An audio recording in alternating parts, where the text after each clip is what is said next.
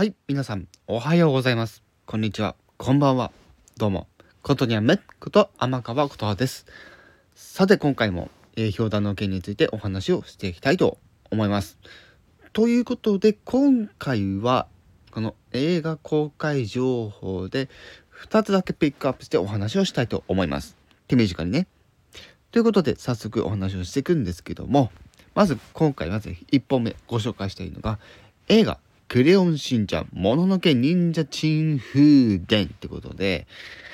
はい、えー、クレヨンしんちゃんの新作が今年もやってきましたということで、私はこれね、見ないんですけど、あ、うん、そう。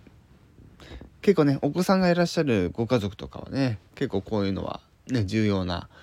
作品になってくるんじゃないかなとは思うんですけども、今回この、えー、クレヨンしんちゃんの映画で語られるのが、まあ、えー、ま、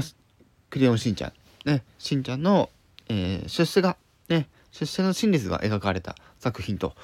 なっているようなんですが、果たしてどうなのかと。ね、忍者軍団が現れてさあどうなるっていうようなね、そういうお話になっているようです。はい、そしてもう一本、ね、ご注目作品が、劇場版フリーザ・ファイナルストローク後編ということで、今回こちらはね、公開となるわけなんですけど、この作品に関してはね、あの、いわゆる水泳の選手たちのお話というところでですね、こちらアニメーションとなっております。たくさんのね、有名な声優さんもね、え、声を当てていらっしゃるということで、非常にこちらもですね、え、チェックしてる方はですね、楽しみなんじゃないかなと思います。というわけで今回は手短に、えー、ご紹介させていただきました。それではまた来週。以上、ことにやめこと天川琴葉でした。あの人気シリーズの特撮が劇場版でさらなるパワーアップを告げ帰ってくる。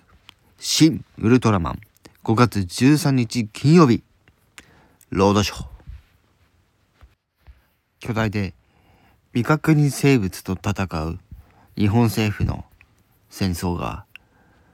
ある日銀色の巨人が現れる。果たして彼らは怪獣に勝つことはできるのか？そして日本を救うことはできるのか？新ウルトラマン。